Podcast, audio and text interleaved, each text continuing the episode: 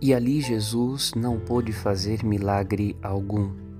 Evangelho de Marcos 6,5 A luz da fé, isto é, as obras de Cristo que iluminam a vida humana com a presença de Deus, necessitam ao menos do desejo do socorro divino, manifestado pelos pequeninos do Evangelho.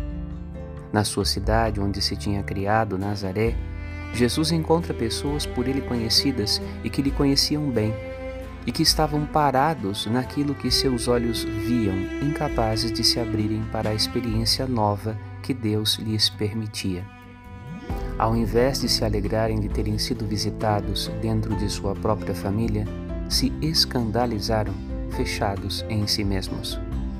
Meditemos. Padre Rodolfo.